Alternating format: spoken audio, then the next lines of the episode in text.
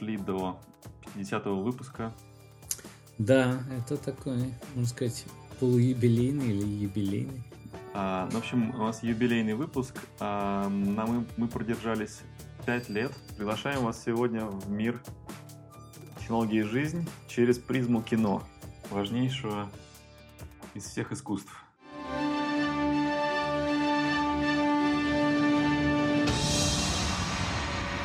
Да, я тут э, просто составлял список, обновлял. У меня на моем веб-сайте, который там долго не обновлялся, давным-давно уже висел список фильмов, которые я как бы рекомендую. А, непонятно, почему именно эти фильмы могло бы быть больше, но как-то вот так вот этот список сложился. И сейчас я тут перерабатывал этот список, чтобы более новую версию составить. И как-то утонул в мире кино, там много чего вспомнил, все, думал об этом. И хочется как раз рассказать. Потому что мир кино все-таки большой, это как бы большой для меня аспект в искусстве и в жизни вообще. Как ты думаешь, мы можем уже списком этим поделиться с миром? Да, да, мы можем запросто поделиться. А, секрета нет. А, он у меня на моем dimka.com slash movies. Угу. Я знаю, что ты не имеешь какой-то системы, как ты уже сказал, что не, не знаешь, почему список именно такой, какой он есть, но какая-то все-таки есть закономерность, да? Как ты отбирал, как у тебя фильмы оседают в памяти так, что ты хочешь их потом а, добавить в список и посоветовать другим? У меня есть пара, пара критериев. Один критерий – это фильм должен был меня как вот прямо так вот сильно впечатлить. Прям сильно-сильно. Таких фильмов, я не знаю, ну, в итоге оказалось, когда я застал список, много, там, больше ста, но как бы я смотрел, оказывается, видимо, в разы больше фильмов, то есть только небольшая часть так сильно меня впечатляет. И часть из них, они вообще такие, такого типа фильмы, которые я готов пересматривать много раз. И больше того, если ты попадаешь в какую-то некую ситуацию, когда, ну, не знаю, там, сошел где-то там или сидел, там, не знаю, на диване, каналы листал или еще, ну, что-то такая. Можно представить такую ситуацию, когда ты попадаешь в какой-то... И там идет фильм. Если это один из этих фильмов, который я уже, может, смотрел много раз, может, 10, может, даже 30 раз, ну, вот он идет из какого-то момента. И я готов его смотреть опять, с любого момента, и неважно что, и как бы я его буду рад видеть. Вот есть, есть несколько фильмов таких, не очень много, но как бы которые я готов пересматривать в очередной раз – без крайней, ну, сколько угодно. Вот. У тебя есть такие фильмы? Э, есть, есть такие фильмы, я думаю, есть. Э, я бы... Да, вот один приходит в голову, это Waking Life. Я люблю этот... Это по специальной технологии сделан такой гибрид анимации с, э, с художественным фильмом. Mm-hmm. Он философский, в нем очень много размышлений, поиска от, поисков ответы, ответов на вопросы жизни, и каждый раз, когда я смотрю, я смотрю в разные какие-то пласты своей жизни, взрослея, я нахожу новые любимые сценки, я узнаю, что там какие-то участники, оказывается, какие-то известные деятели, э, популярные и не очень, и научные, и драматические. Ты знаешь этот фильм, да? Waking Life? Да, и, да, да, я, ну, больше мультик, мне кажется, все-таки. Но, Но он об, обведен, обведенный фильм, чтобы он как бы он на основе есть э, как называется? Ротоскопинг.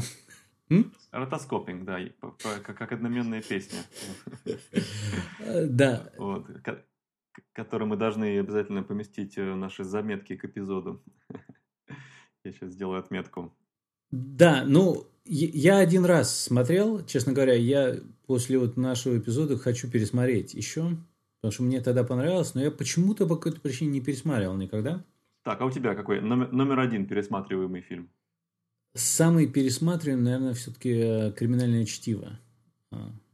Который мне пора бы уже пересмотреть, потому что я все время люблю говорить, что это мой любимый фильм, а на самом деле таким ли он является, надо проверить. Я, он когда вышел в кино, я умудрился его раза три посмотреть, я уже с тех пор, я не, не знаю, сколько десятков раз его видел.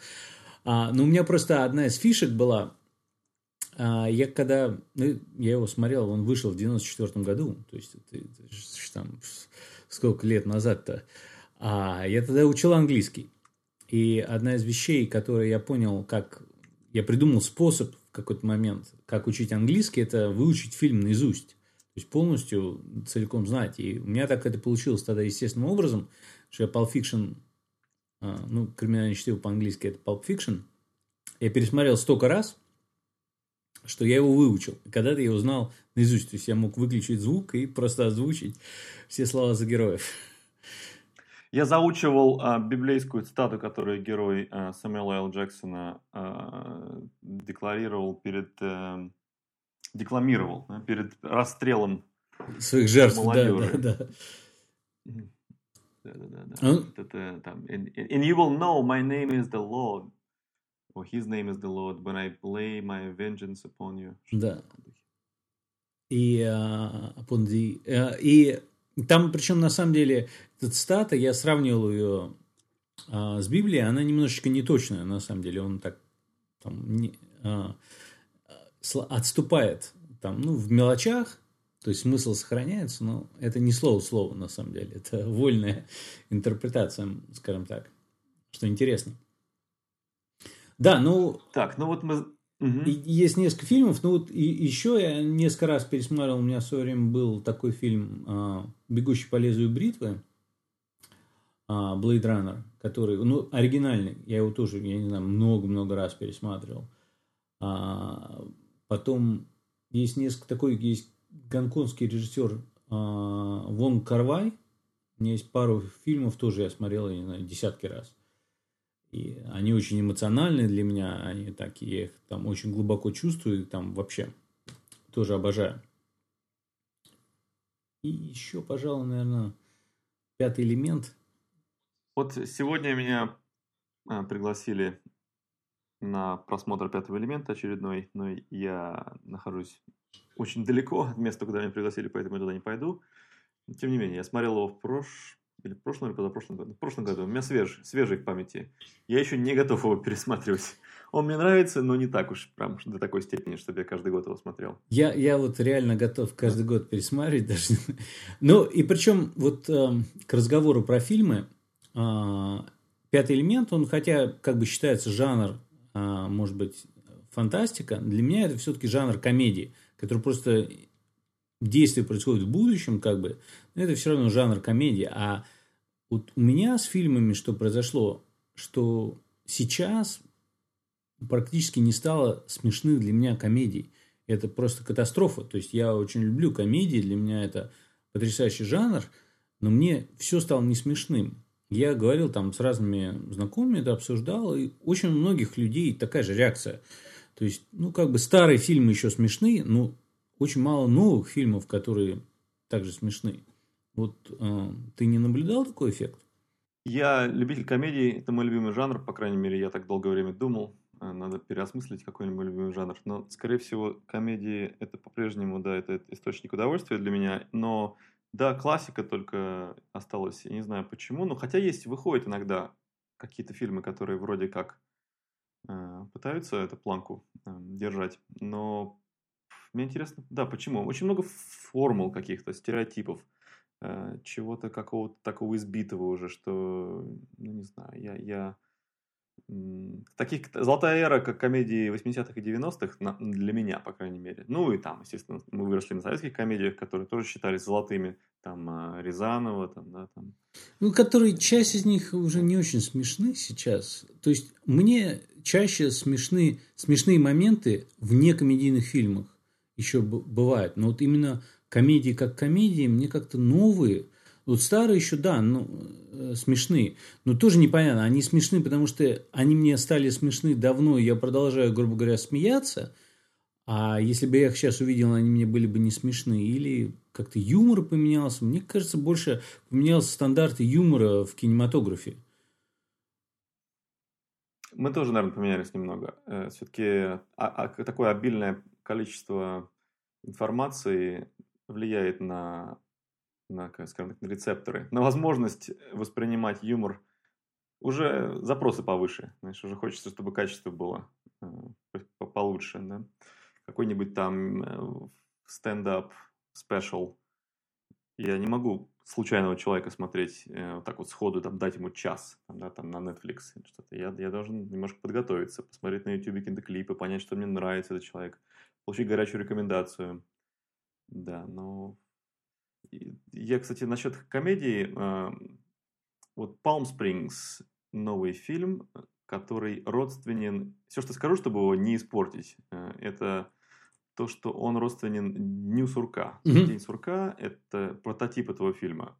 Вот. Хороший. Мне показалось, что есть какие-то минусы, есть чему придраться, но в целом не хочется, потому что больше приятного в нем. Как-то вот он такой прям качественный. Ты еще не посмотрел? Нет, не смотрел. Но это фильм или это сериал?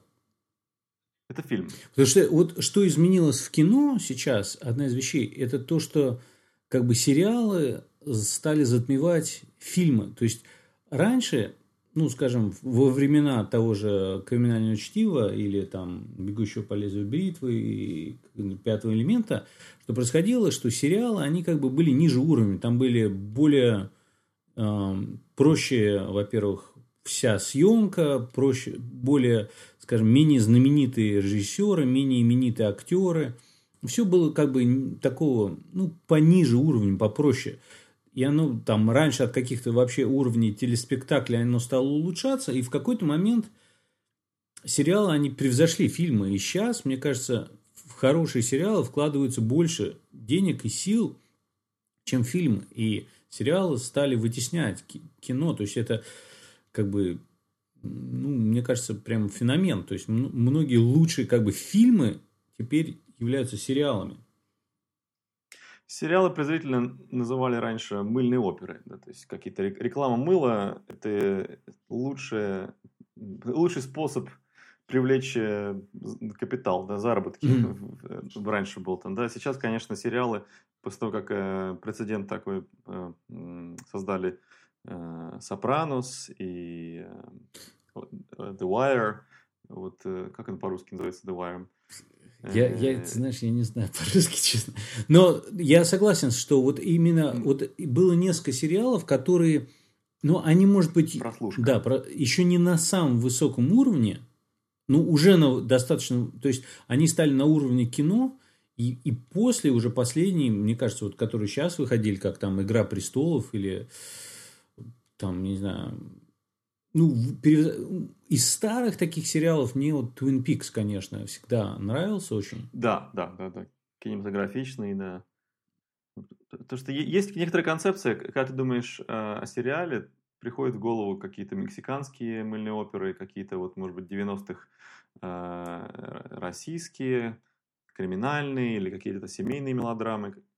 Это все вот, э, ну, немножко занизило планку и, и ожидания от качества сериалов.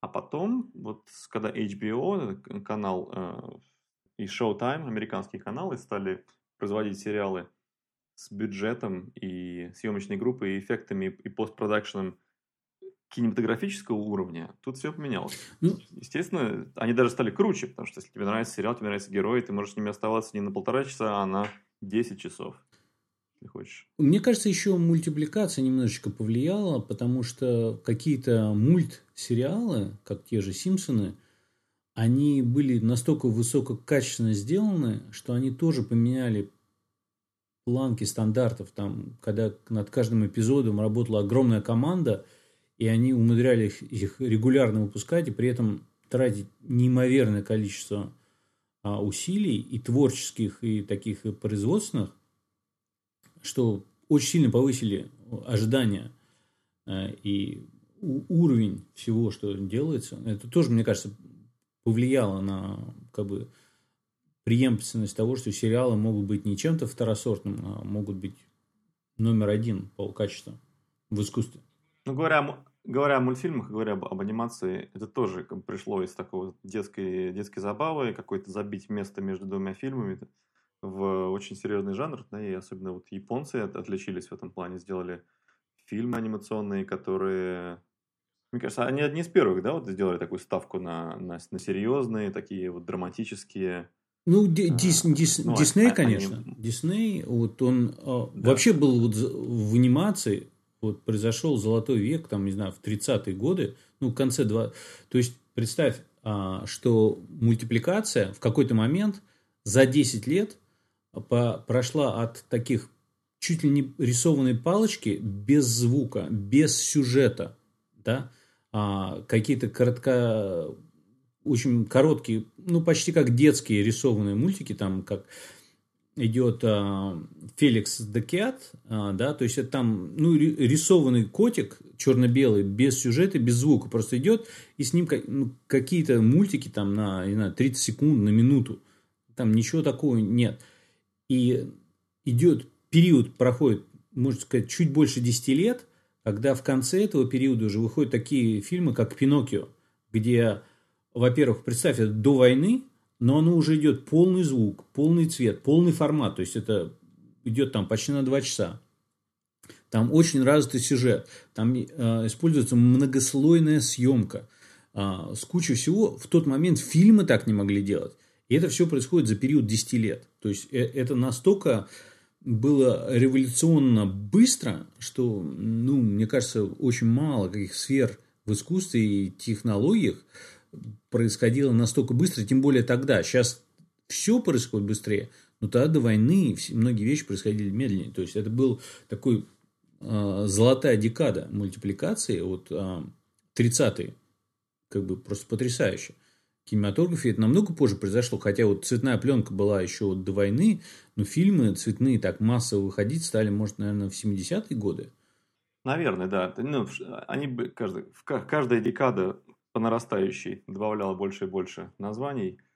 И на сегодняшний день, э, не знаю, сколько, сколько всего существует э, по официальным подсчетам фильмов? Ну, я не знаю, там американцы в Голливуде как бы официально там около 300 фильмов в год фигачили, русские фигачили тоже там больше 100, там под 200, а индусы там они под тысячу фильмов в год фигачили. А я думаю, сейчас, и это такие старые цифры, я интересовался там, именно лет 10 назад, а сейчас, я думаю, это еще удвоилось, еще есть этот нигерийские фильмы, и там куча других стран, где в Китае, там куча всего производится, там в Южной Америке.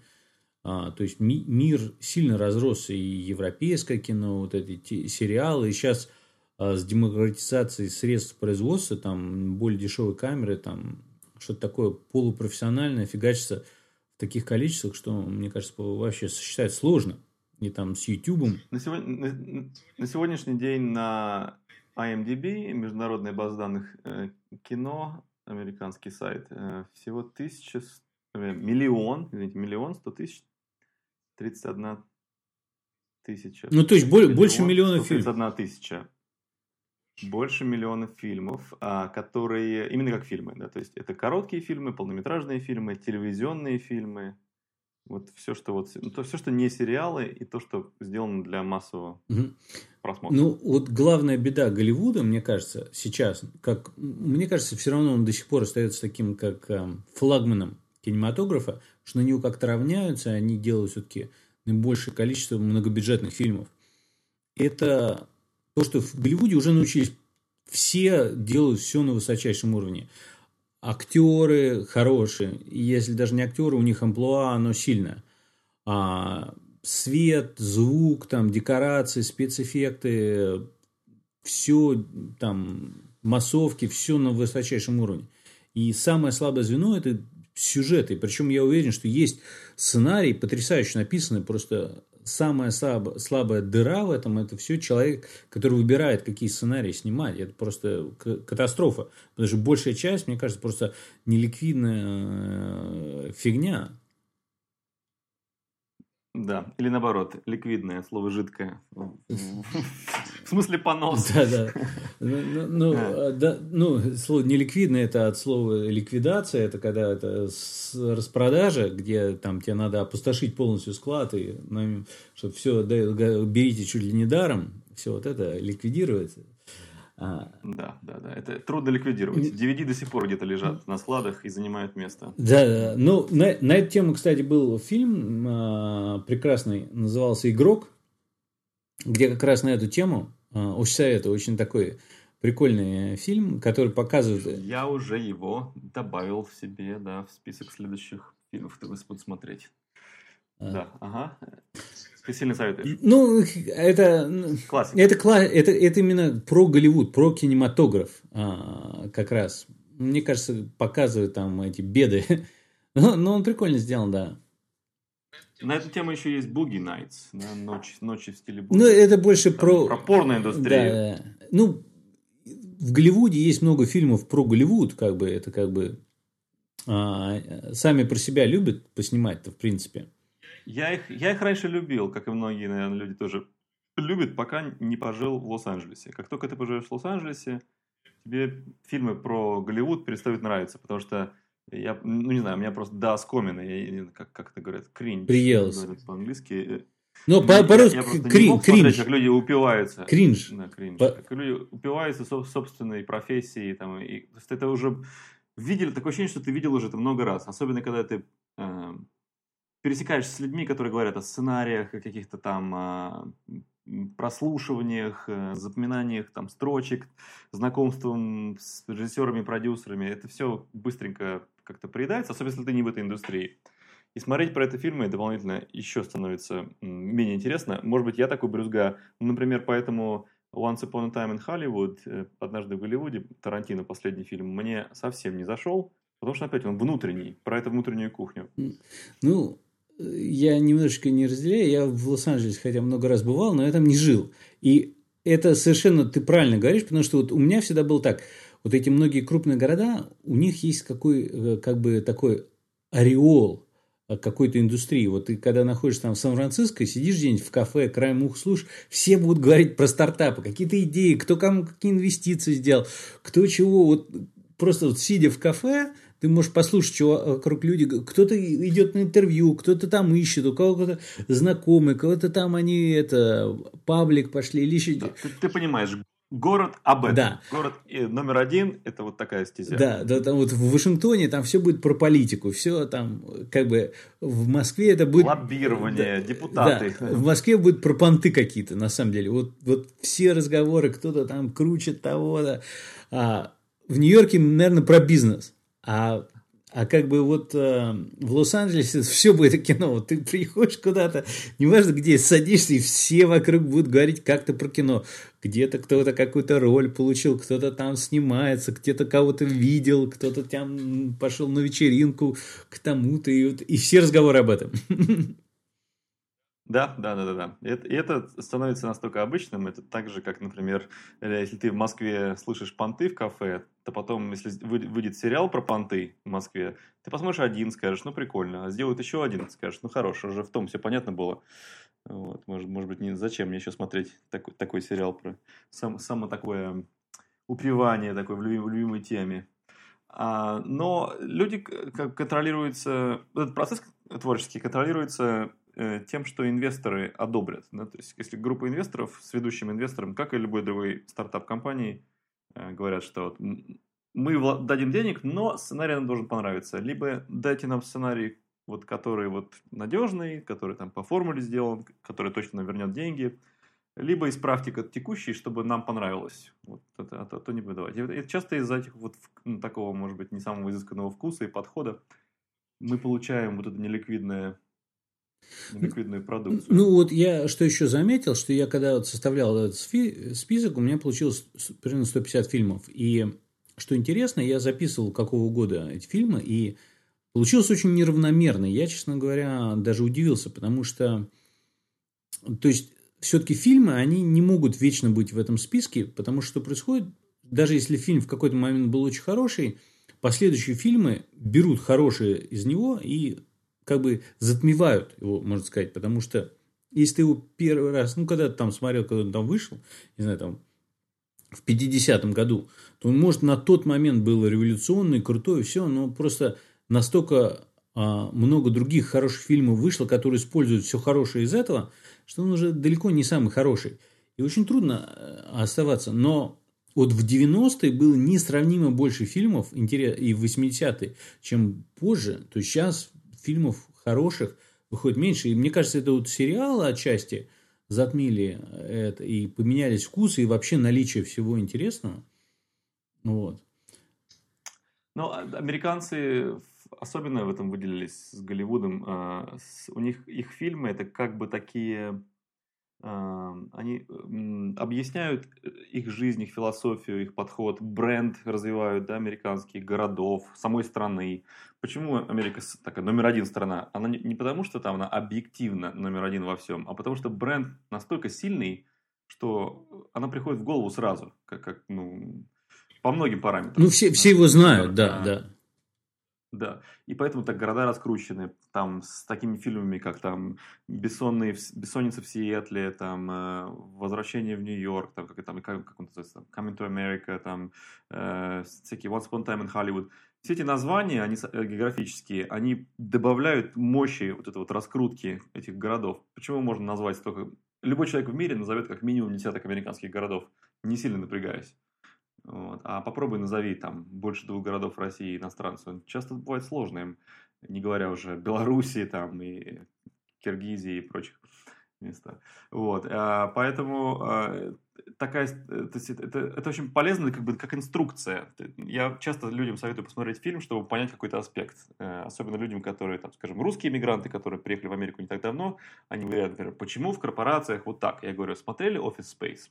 Нет посмотри, поговорим. Угу. Там, вот э, там смотрел там, э, как что-то у меня еще сейчас крутилось в голове, э, такой инструкционный фильм, который объясняет ситуацию. Ну, ты понимаешь, да, там какие-то семейные фильмы, какие-то сериалы, mm э, даже какие-то какие мультфильмы, на которых выросли люди. Они сразу как бы тебя э, приближают к пониманию культуры. Да, да, а, обязательно. Ну, вот, э, вот с чего я начинал говорить, что вот кинематограф – это очень большой важный аспект культуры, и через него, как бы через призму а, этого, э, чуть ли не самый важный а, пласт культуры сейчас, кинематограф. Причем, вот э, что, что вот интересно, часто, что если есть какие-то фильмы, которые сняты по книгам, чаще всего бывает, что многие говорят, ну, книга лучше, типа фильм хуже. Хотя на самом деле это очень странно. Потому что книгу написал, может, один или там два талантливых человека, и хорошо написали. Ну, хорошо, вот все хорошее в, кни- в книге, то, что есть, оно же должно попасть в фильм, по идее. Но плюс еще над фильмом работают сотни или тысячи тоже очень талантливых людей, профессионалов. То есть, и они все добавляют свой талант и усилия в это создание фильма. То есть, по идее, фильм имеет огромный потенциал быть намного-намного лучше книги.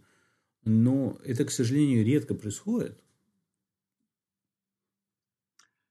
А, я не часто э, испытывал такое, что я полюбил какую-то книжку, а потом по ней фильм сняли. Ну, по-моему, было пару раз такое. И, конечно, разочарование, как правило. Я смотрел что-то по Дину Кунцу, по-моему, или там, по Стивену Кингу.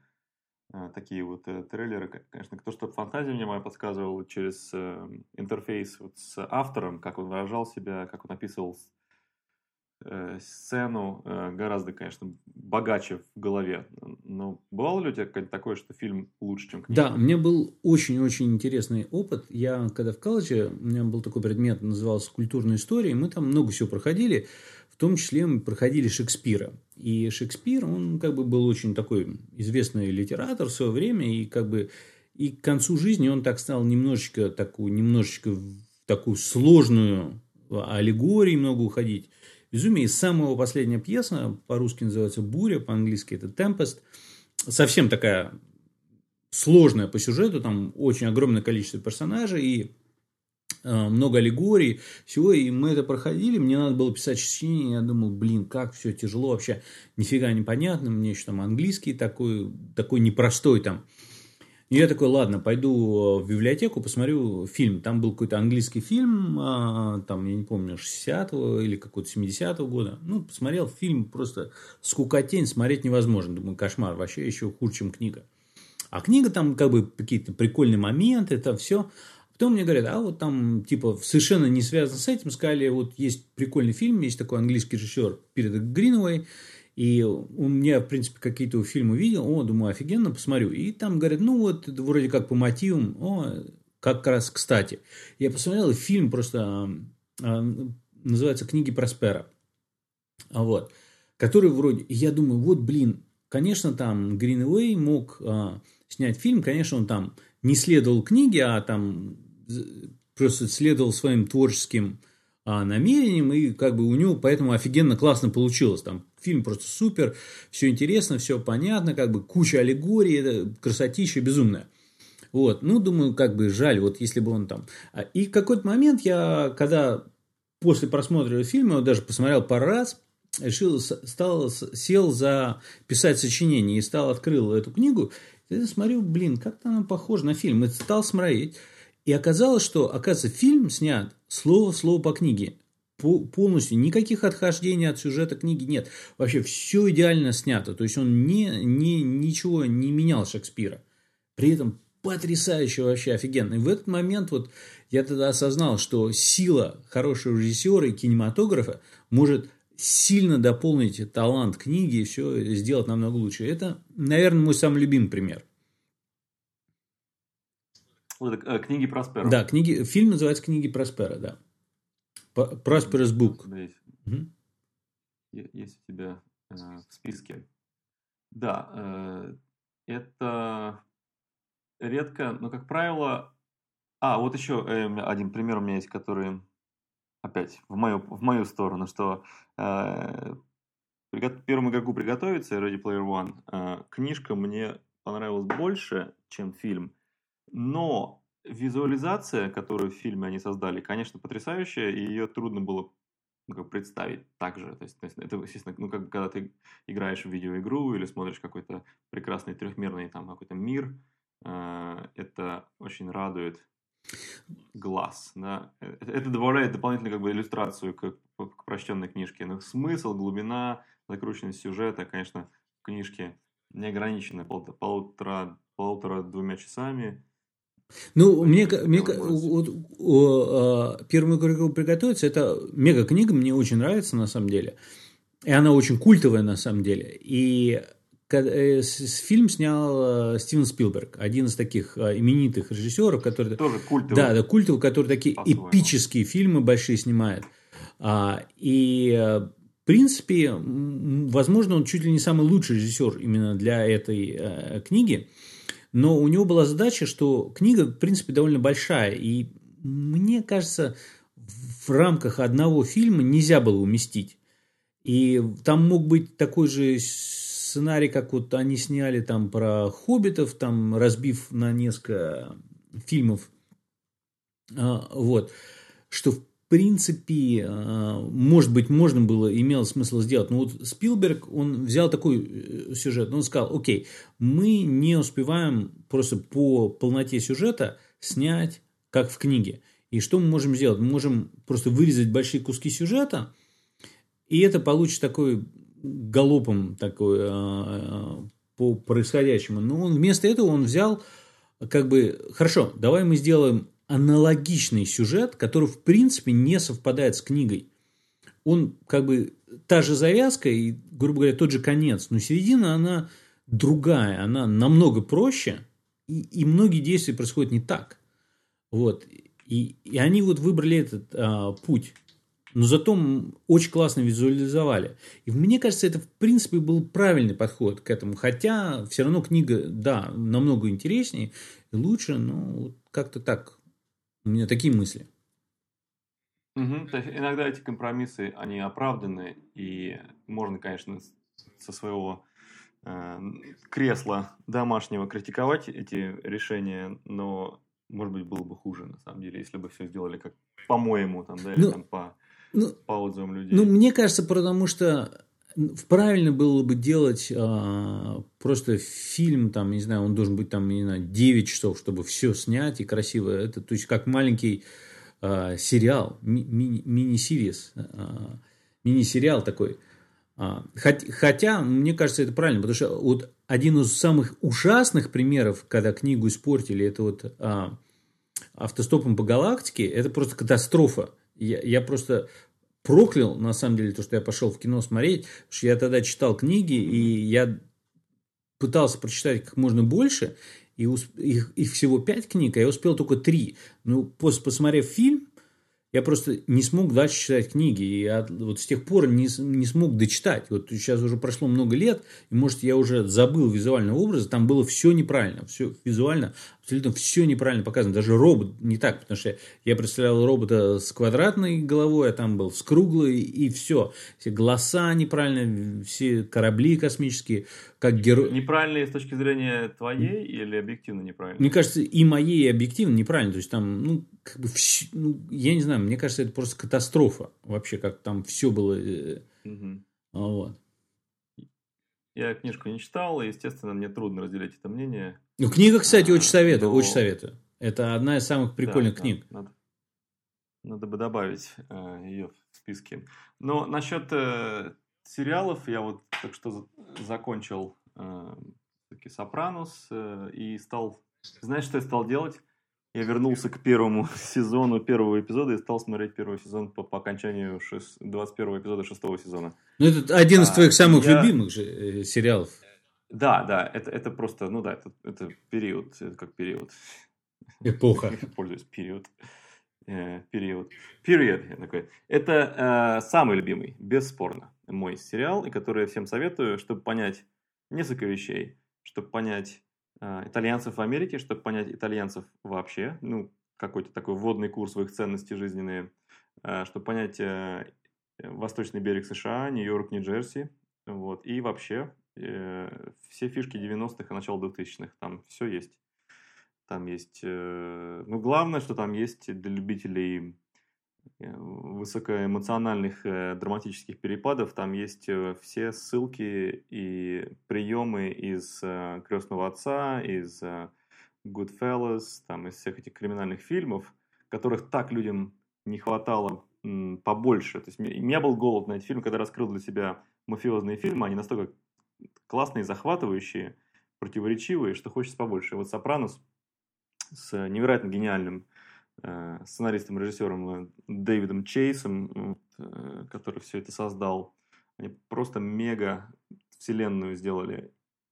Кстати говоря, если спросить людей, которые из этой части Нью-Джерси, а, они зачастую не очень любят э, то, что на этот сериал ссылаются, потому что там показан ну, довольно такой пролетарский класс. То есть там их акцент считается не очень э, породистым, э, и выбор слов, косноязычность, какое-то такое общее такое пренебрежение к образованию университетскому и школьному, типа улицы научат тебя мудрости. Вот, и вот а для всех остальных э, в мире это экзотика, это крутизна. Что там, итальянцы, которые живут в Нью-Джерси, которые говорят с такой наглостью, уверенностью, там, коверкают язык, там, это, это какая-то так просто, ну, очень сильно впечатляет.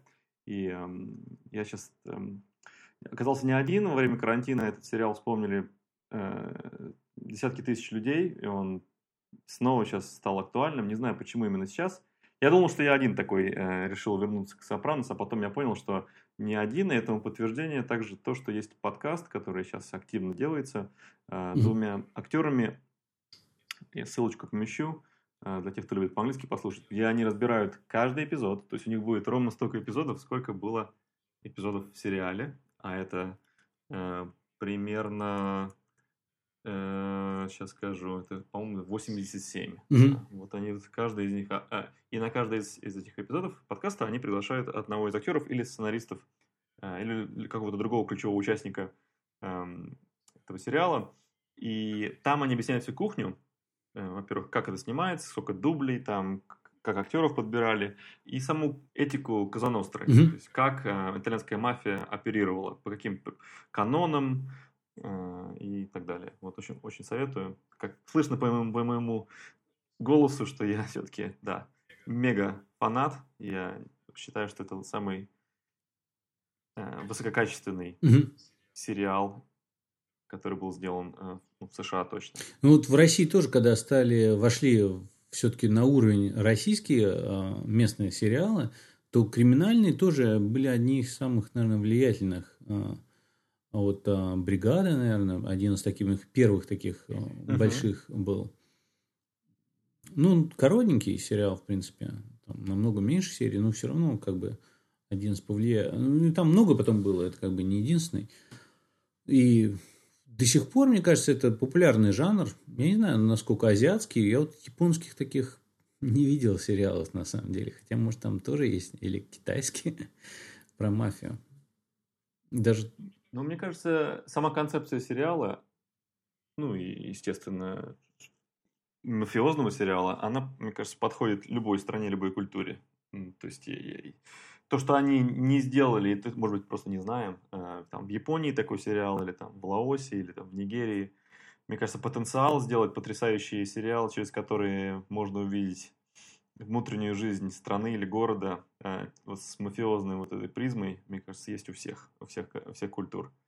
И, и я не потому, что я сторонник насилия, мафии и прочего, естественно, я противник этого, но такая, такой драматизм и такой э, полет эмоций, э, мне кажется, доступен только через противоречивых персонажей, ну, которые, у которых есть добрая сторона и, и жуткая сторона. Ну, мне кажется, это такой жанр, который просто позволяет раскрыть э, сложные персональные или сюжеты, или какие-то ситуации гораздо быстрее. Вот, э, например, а, был такой писатель э, Рэй Брэдбери, который писал там про марсианские хроники, в том числе его спрашивали, почему он пишет про Марс.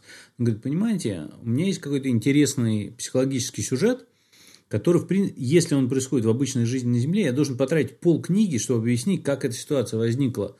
А если это происходит на Марсе, я могу там на полстраницы это описать и дальше уже заниматься этим сюжетом.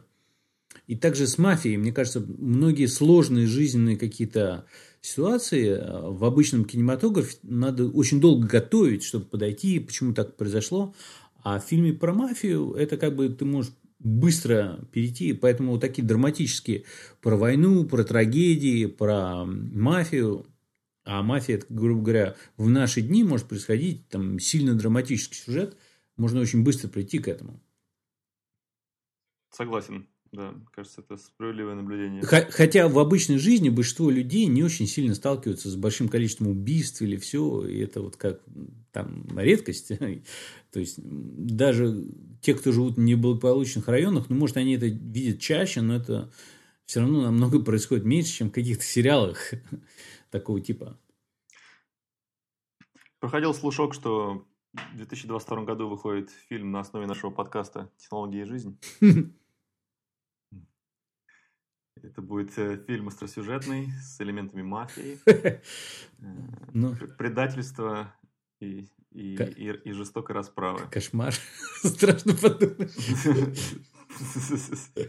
Нет, это будет достаточно скучный, скучный фильм, который смотреть можно только в очках. Да, ну сейчас 2020 год такие, такой шухер происходит, что неизвестно еще, что будет через пару лет.